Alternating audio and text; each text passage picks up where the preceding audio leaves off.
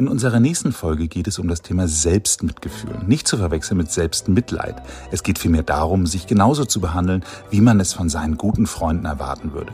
Warum das wichtig ist, erfahren Sie in der morgigen Folge. Hören Sie rein und bleiben Sie jung.